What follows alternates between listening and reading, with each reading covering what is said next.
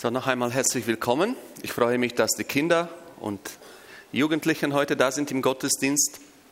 Und ich will heute äh, ein Beispiel nehmen an einem genialen Mann, der, den Albert Einstein, der sagte, man soll die Sachen so möglich machen wie einfach, aber nicht einfacher. Und ich freue mich heute auf eine einfache Botschaft. Ich hoffe, dass äh, alle Kinder, als Predigt wäre eigentlich, habe ich mir gedacht, wie die Kinder und wie Männer. Die brauchen so spezielle Sprache. Aber am Anfang kommt auch eine Frau in der Geschichte vor. Darum, äh, das werden wir später ein wenig entdecken. Und wir fangen auch mit ein bisschen Wissenschaft, und zwar eine kurze Geschichte. Genau.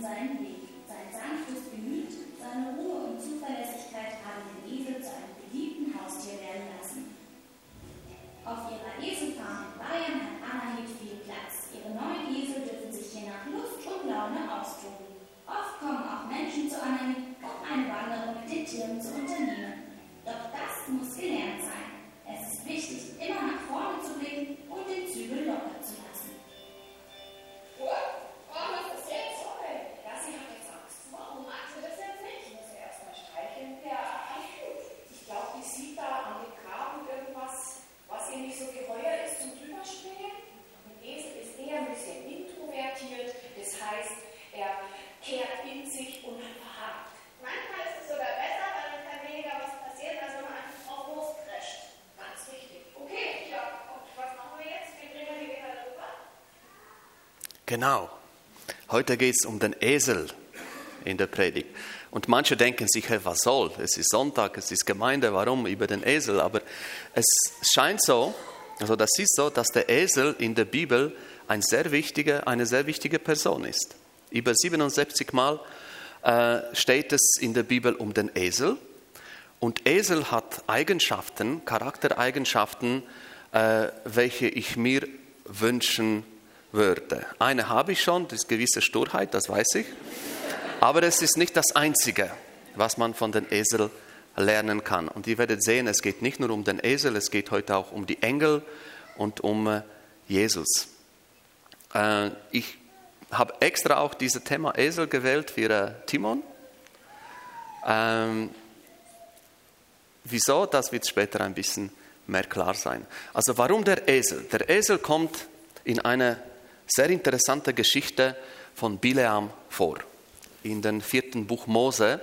Und einige kennen diese Geschichte gut. Ich habe heute getestet das Bibelwissen von meiner Tochter. Sie sagte, ja, eigentlich wisse sie nicht genau, wie es ging. Und darum werden wir das jetzt ein wenig erzählen.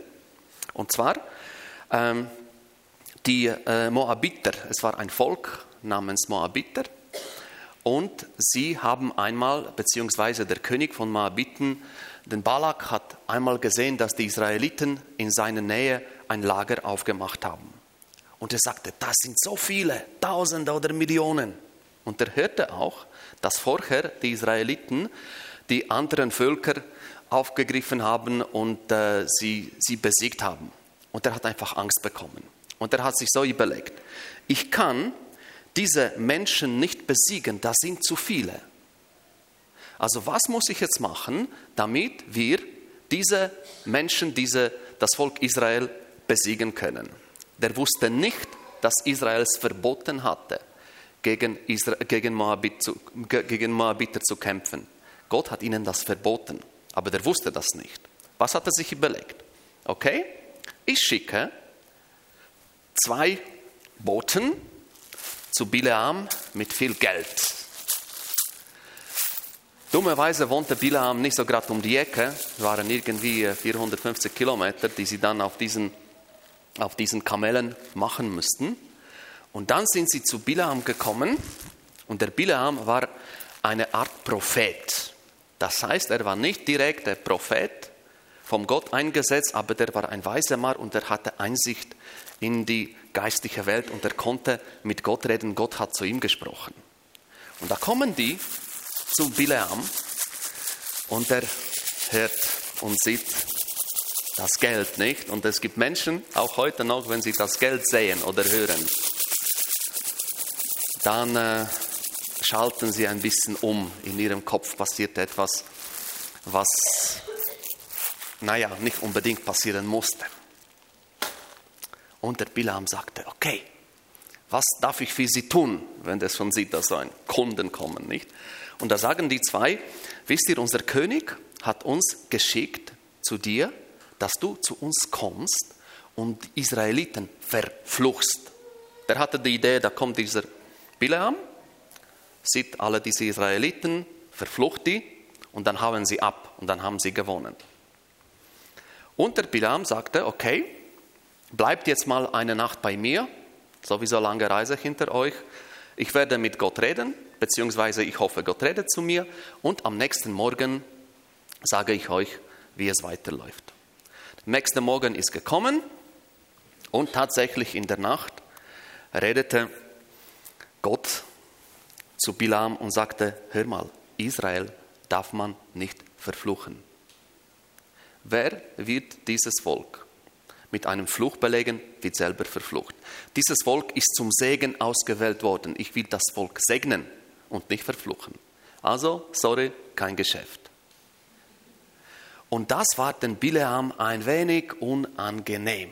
So viel Geld, hey, so viel Geld einfach, dass er nicht einnehmen kann. Aber Gott hat gesprochen und der Mann war nicht dumm. Er war gierig, aber nicht dumm. Sagte dann zu diesen Botschaften, hört mal, kann nichts machen. Gott hat gesagt, geht nicht. Also da, da, da kann ich nichts machen. Sind sie nach Hause zurück zu dem König und der König sagte, Jungs, ihr wisst nicht, wie man die Sachen macht. Ich habe einfach zu wenig Geld dabei gehabt. Und dann mehr Geld, bessere Pferde oder Kamelen, wichtigere Menschen zu Bileam. Und da, der gierige Mann sieht das schon, ach, so viel. Und, hier kommt die Sache, der wusste schon, dass Gott nicht wollte, dass er die Israeliten verflucht. Der wusste das ganz genau. Da sind ein paar Tage zwar vergangen, 400 Kilometer hin und retour auf dem Kamel. Ich weiß nicht, wie lange das geht, aber je nachdem wahrscheinlich, was sie gegessen haben die Kamelen. Auf jeden Fall, der hat nicht gesagt, hey, ich habe schon euch gesagt, der hat das Geld gesehen, oh, das Geld. Und hat gesagt, okay, bleibt für eine Nacht, ich frage Gott, was sich da machen lässt. Und da tatsächlich entscheidet Gott in der Nacht und sagt, okay, wenn du gehen willst, dann geh. Aber du wirst nicht das machen, wofür du angestellt wurdest, sondern wirst das machen, was ich dir befehle. Und schon damals sollte sich der Bilam denken, hey, Gott hat seine Meinung nicht geändert. Eigentlich sollte ich das nicht machen. Aber eben, es gibt Menschen, wenn sie Geld sehen, dann, machen sie, dann suchen sie einfach so wie eine Entschuldigung. Das ist ein bisschen wie beim Steuerschießen, nicht? Das wisst ihr noch nicht, Kinder, was das ist, aber irgendeinmal seid ihr 18 da bekommt ihr ein Formular nach Hause, wo es heißt, liebe Frau so und so, jetzt sind Sie 18, Sie verdienen noch nichts, Sie haben noch nichts, aber Steuern müssen Sie zahlen. Beziehungsweise ein leeres Formular ausfüllen. Finde ich wunderbar. Hat meine Tochter gerade gemacht, vor kurzem. Ähm, man versucht manchmal, auch die Christen, auch die Menschen, die mit Gott leben, wenn es ums Geld geht, irgendwie ein Weg finden, dass es nicht so wirkliche äh, Betrug ist, aber dass es irgendwie, dass man das noch mit dem Gewissen vereinbaren kann. Und das wollte der Bilam auch machen. Und dann hat er seine Eselin genommen und ist auf diese Eselin, eben da kommt die Dame in unserer Erzählung, in die Geschichte,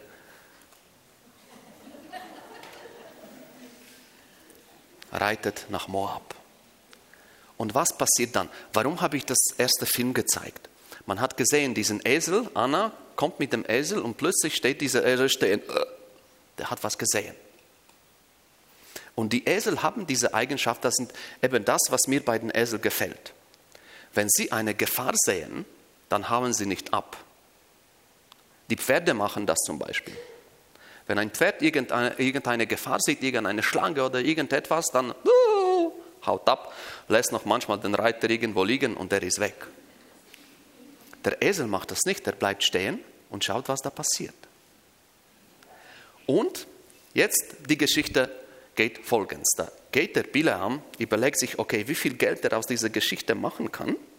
Und plötzlich kommt ein Engel von Gott, ein Engel mit einem Schwert und stellt sich vor diesem Esel und von Bileam. Ein Engel mit dem Schwert. Ich habe mir überlegt, ja, wenn das heutzutage wäre, wäre er wahrscheinlich auf dem Traktor unterwegs und der Engel hätte eine Maschinenpistole dabei. Aber damals, das war noch Esel und Schwert. Und Esel sieht den Engel mit dem Schwert und dreht sich um und rennt weg. Einfach weg, weg, weg, weg ist er. Und der Bileam sieht das und wird verrückt und nimmt einen Stock. Es gibt Leute, die mit den Tieren nicht so sanft umgehen. Und fängt an, diesen Esel zu verhauen und bringt die zurück auf den Weg. So, zurück. Der Engel macht einen Weg und stellt sich wieder im Weg in einem, so wie in einem Canyon, wie in einem Korridor, Mauer links und Mauer rechts, sodass man wirklich nur wenig Platz hat. Und da stellt sich wieder, stellt sich wieder der Engel mit dem Schwert da und der Esel oder die Eselin drückt sich so an die Wand, dass sie dem armen Bileam einfach Fuß einklemmt. Und er fängt an zu fluchen und die nicht schöne Worte zu sagen und wieder die Eselin schlagen. Dann laufen sie weiter und da passiert Folgendes. Es gibt schon so wenig Platz, dass die Eselin gar nicht weiter laufen kann. Da stellt sich der Engel wieder in den Weg mit dem Schwert und was macht die Eselin? Sie macht einfach Platz wie der Hund. Und der Bilam ist eingeklemmt unten, kann nichts machen und fängt an zu schreien. Und dann passiert etwas Wahnsinniges, da passiert ein Wunder. Wenn ich das erlebt hätte, habe ich mir heute Morgen, ich war mit dem Hund spazieren, ich dachte, wenn mein Hund das machen würde, was diese Eselin, was würde ich denn machen? Ich gesagt, Sonntag würde ich bis Montag warten, am Montag zum Doktor. Was ist nämlich passiert? Die Eselin fängt an zu reden und sagt, du Bileam, warum haust du mich? Bin ich eine, die dir solche Sachen sonst im Alltag gemacht hat? Bin ich nicht eine treue Eselin, die dir immer gefolgt hat und immer alles gemacht hat? Warum haust du mich jetzt? Und dann, das ist das Zweite, was mich wundert in der Geschichte. Dass der Esel oder die Eselin zu dem Menschen spricht, das ist schon ein Wunder in sich. Aber dass es diesen Bilam nicht wundert, das hat mich gewundert. Ich hatte einmal eine, eine was soll ich sagen, Klientin, also jemand bei der Beratung bei mir. Und die Frau sagte, du Marek, weißt du, ich mache mir Sorgen. Ich rede zu den Pflanzen und zu den Blumen. Ist das noch okay? Dann habe ich gesagt, weißt du, solange sie nicht zurück zu dir sprechen, ist das okay. Aber wenn das der Fall ist, dann musst du was damit machen. Und da ist die, die, die Situation mit dem Esel ein bisschen so. Da redet der Esel und sagt, hey, was machst du? Warum haust du mich? Und der anstatt irgendwie zu machen, oh Gott, wo sind meine Tabletten, ich muss zum Doktor, was auch immer, der redet mit dem Esel, der ist so, so wütig, so wahnsinnig und sagt, hey, wenn ich jetzt ein Schwert hätte, würde ich dich hier umbringen. Und in diesem Moment macht Gott die Augen von Bilam auf und er sieht diesen Engel. Er sieht diesen Engel und der Engel sagt, das ist auch noch interessant, warum haust du deine Eselin? Sie hat dir dreimal das Leben gerettet. Wäre sie nicht ausgewichen, würde ich dich umbringen und die Eselin laufen lassen. Diese Eselin hat den Bileam dreimal das Leben gerettet.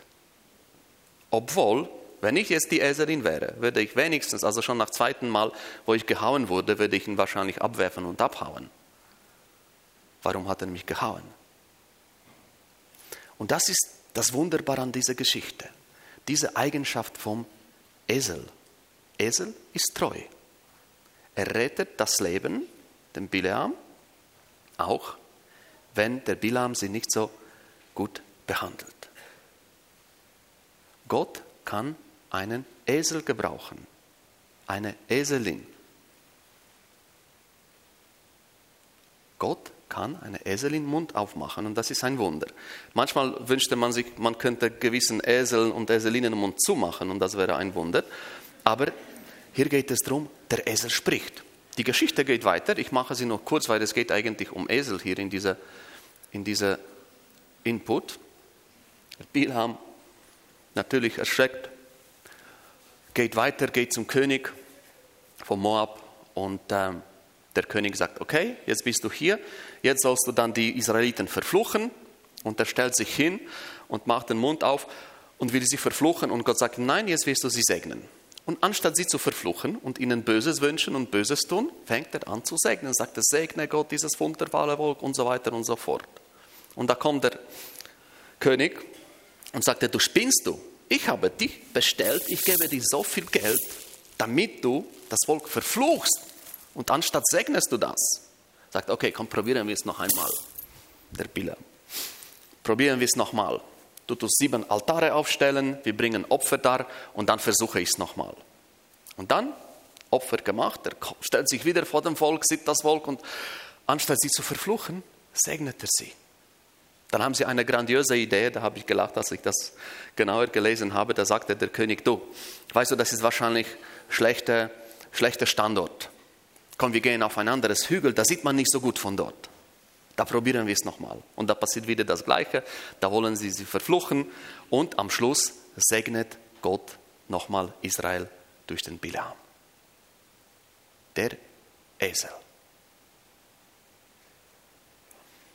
Ich habe nachher noch geforscht nach diesem Esel und ich habe gefunden, dass im Jesaja, im Buch von Jesaja, ist eine sehr interessante das haben wir schon erzählt. In Jesaja 1,3 ist eine, ein interessantes Gleichnis. Das Volk Israel hat damals, als Jesaja lebte, sich von Gott nicht direkt abgewandt, aber die Leute machten, was sie wollten. Die einigen gingen sozusagen zu anderem Gott, die Dritten haben Unmoral gelebt, die Vierten haben noch so etwas gemacht. Sie haben Gott nicht so ernst genommen. Und da sagt Gott durch Jesaja, jeder Esel weiß, wo die Futterkrippe seines Herrn steht. Was macht aber mein Volk Israel? Sie haben mich vergessen. Sie haben vergessen, wem sie gehören und sie wollen es auch gar nicht mehr wissen.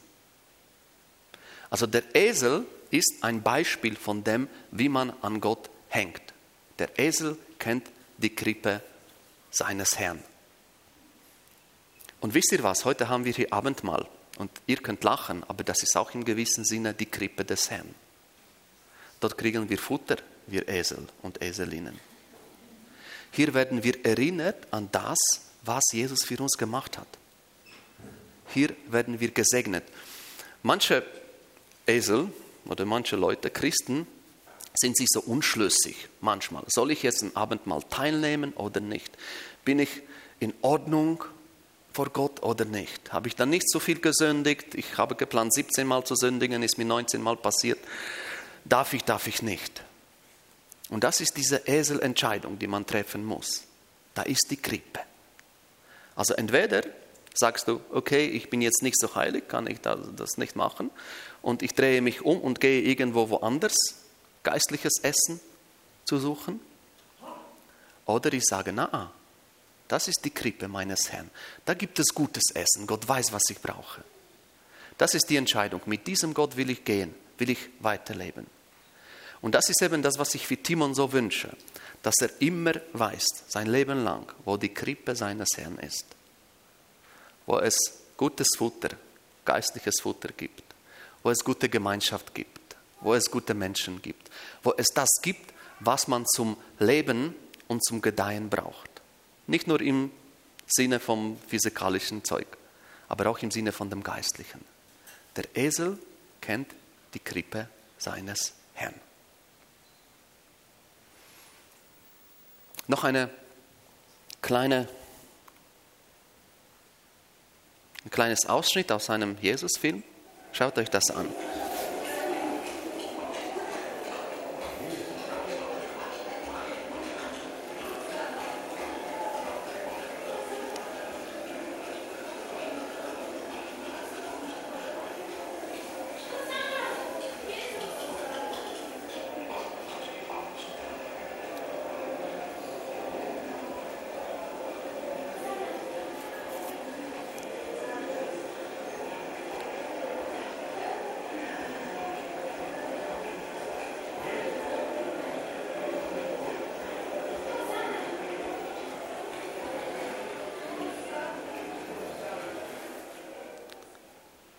Das ist der Höhepunkt von Karriere von Jesus auf der Erde.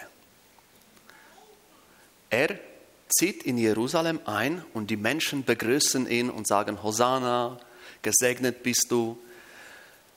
Ähm, sie haben sich gefreut, sie haben mit Kleider ausgezogen und Jesus unter die Füße getan. Und was? Wie ist Jesus da reingeritten? Habt ihr gesehen? Habt ihr gesehen? Sein Schlachtross. Ein riesiges Pferd, nicht? Oder nicht? Was war das für ein Tier? Der Esel. Genau. Jesus, eigentlich jetzt, wenn wir uns so überlegen, wären wir jetzt Politiker, ich weiß nicht, der, jemand, der, der ein hohes Amt bekleidet, und der würde mit dem Velo zu einer Versammlung kommen. In der Schweiz würde man doch das wahrscheinlich begrüßen und loben, aber wenn ich mich vorstelle, in der Ukraine wäre der Präsident Poroschenko mit dem Velo zu einer Versammlung gekommen. Das könnten alle seine Kollegen Oligarchen nicht verstehen. Da muss der Mercedes dicker sein als, als breiter als die Straße. So stellen sich die Menschen Macht und so stellen sie sich das Glorreiche ein. Aber Jesus, nein, er will einen Esel. Er will extra einen Esel auswählen. Er sagte seinen Jüngern, schaut, in Jerusalem dort und dort ist ein Esel gebunden, bringt mir der da. Ich will nicht mit dem Mercedes, ich will nicht auf einem Schlachtross, ich will nicht auf irgendetwas Grandiösen, auf einem Kamel. Könnte er ein Kamel haben? Sicher, könnte 100 Stück haben. Oder ein Wagen. Oder man, er könnte auch von den Jüngern getragen werden. War auch, wäre auch eine Möglichkeit. Und er sagte, nein, Esel. Und ich denke, ich denke, das ist eine große Würdigung an den Esel. Und es wäre schön, wenn wir manchmal auch so Esel wären. Was können wir lernen jetzt aus dieser Geschichte? Ich habe mir so drei Punkte auch geschrieben, aber es gibt sicher mehrere. Erstens, wenn Gott einen Esel brauchen kann, das heißt, er kann auch mich brauchen. Er, er braucht sowieso manchmal komische Dinge oder komische Menschen in der Bibel. Manchmal braucht er einen Wurm. Da ist super die Geschichte von, äh, von Elisa und Elia wo der liegt einfach und sagt, jetzt will ich sterben und hat so einen schönen Schatten über sich. Und das ist eine, ein Bibelvers, das heißt, und da hat Gott den Wurm gesandt. Also Gott hat dem Wurm gesagt, mach das und das. Und der Wurm hat gehorcht. Manchmal braucht der Gott ganz kleine Kinder. Wisst ihr noch, Samuel, tut er, der war etwa drei, vielleicht vierjährig, der kleine Samuel. Und Gott sagte, Samuel, komm mal. Der kleine Junge. Er konnte einen Fisch brauchen. Der Jona wurde von einem großen Fisch geschluckt, auch vom Gott geschickt. Also wenn Gott schon Fische brauchen kann und Würmer brauchen kann und kleine Kinder brauchen kann, da kann er mich genauso gebrauchen und jeden von euch. Ich weiß, einige sind mehr qualifiziert als Esel, andere weniger. Aber trotzdem, wir können uns von Gott brauchen lassen. Wenn wir das wissen, wo die Krippe unseres Herrn ist. Ich glaube, das ist ein bisschen die Bedienung. Kennen wir die Krippe unseres Herrn? Oder suchen wir unsere Wiesen woanders? Und Jesus, das dritte ist eben, Jesus wollte nicht einen aufgeblasenen, großen, wunderbaren Ross. Er war mit dem Esel mehr als zufrieden. Und für dich, Timon, ich habe für dich zwei Bücher zu deiner Einsegnung. Das erste, das ist das Neue Testament, es ist auf Ukrainisch, dass du die Großmama vorlesen kann. Und das zweite, das ist das Eselbuch. Und das Eselbuch, Joshi, kündige mir die Freundschaft bitte nicht. Dort habe ich das geschrieben, der Esel kennt die Krippe seines Herrn. Und in diesem Buch kann man wunderbare Sachen nachlesen, zum Beispiel. Zum Beispiel. Esel, dich will ich haben. Also wenn das in fünf, sechs Jahren ein Esel bei Schmitz einzieht, ist das vielleicht ein bisschen meine Schuld.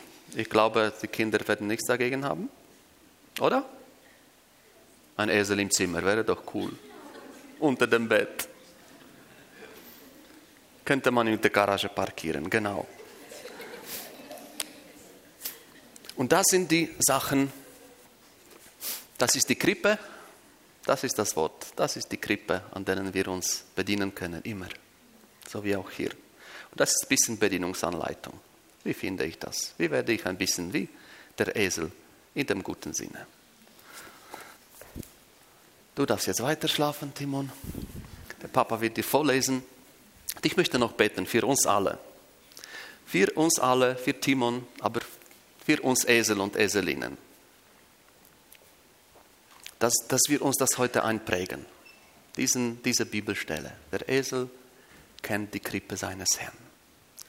Jesus, ich danke dir, dass du unser Herr, aber auch unser Freund bist. Ich danke, dass du für uns viele gute Sachen hast, dass du uns immer wieder erinnerst an dem, wo die guten Sachen für uns sind. Im geistlichen Bereich, im gewöhnlichen, normalen Lebensbereich. Du wünschst uns gute Sachen, du gibst uns gute Sachen. Und du möchtest, dass wir immer wieder in deine Nähe kommen, in deine Nähe kommen, dass wir bei dir sind. Und ich danke dir, dass wir heute an deinem Tisch auch speisen dürfen, dass wir auch in diesem Sinn an deine Krippe kommen dürfen. Ich bete, dass du uns erinnerst, auch jeden Tag, wo wir keine Zeit finden oder keine Lust finden oder keine oder das nicht mehr tun, dass du uns auch diese Bibelstelle vor die Augen führst. Der Esel kennt die Krippe seines Herrn und zeigt uns das Wort, das ist voll von guten Sachen, dass wir immer wieder, immer bei dir sind. Und wenn du uns brauchen möchtest, Herr, wollen wir keine Entschuldigungen aussagen, dass wir zu alt, zu jung, zu stur, zu schlau, zu reich, zu, zu arm, zu krank, was auch immer sind, sondern dass wir auch wie Jesaja, wie Jeremia sagen können: Herr, hier bin ich. Wenn du möchtest, lass mich reden. Wenn du möchtest, lass mich jemandens Leben retten. Wenn du möchtest, bin ich da. Dein Esel. Amen.